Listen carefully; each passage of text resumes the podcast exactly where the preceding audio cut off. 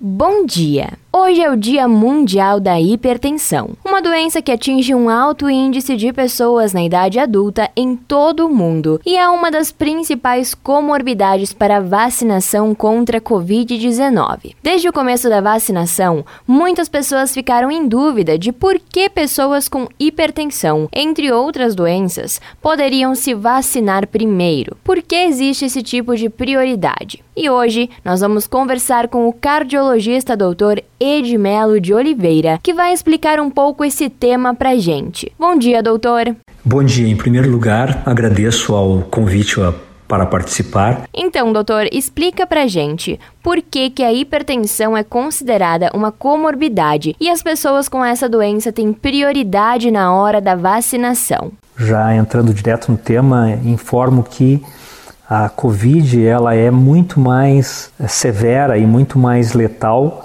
para as pessoas que têm comorbidades. Essas comorbidades são as doenças que a pessoa já tem e que fazem parte então de uma agressão ao organismo da pessoa em tempo integral.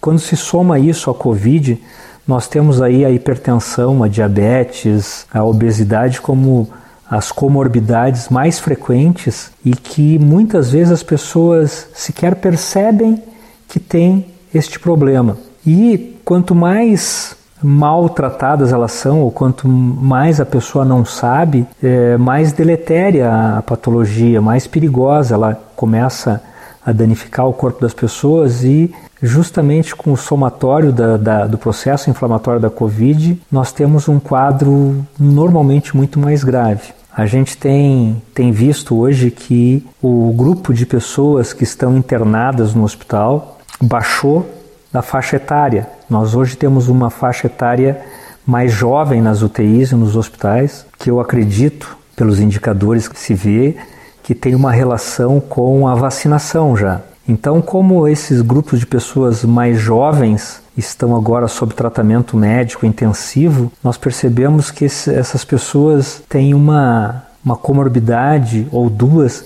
que eles não sabiam que tinham antes. São pessoas que ainda estão naquela fase, naquela dúvida se vão fazer os seus exames de rotina ou não, é, ainda não tem tempo, ainda não estão dando importância para isso e nós conseguimos então detectar essas doenças, entre as quais a hipertensão. Então, acho muito importante que se tenha noção no Dia Mundial da Hipertensão que a gente preste atenção a isso, que nós façamos controles, que a gente faça check-ups de rotina é, para que se possa detectar essa doença silenciosa e se possa tratá-la melhor. Falando apenas em hipertensão, eu costumo dizer que se as pessoas identificarem hipertensão, com tudo que a gente sabe sobre essa doença hoje, nós só não conseguimos curá-la ainda, mas com tudo que já temos, as pessoas podem viver tranquilamente com a hipertensão sem temê-la.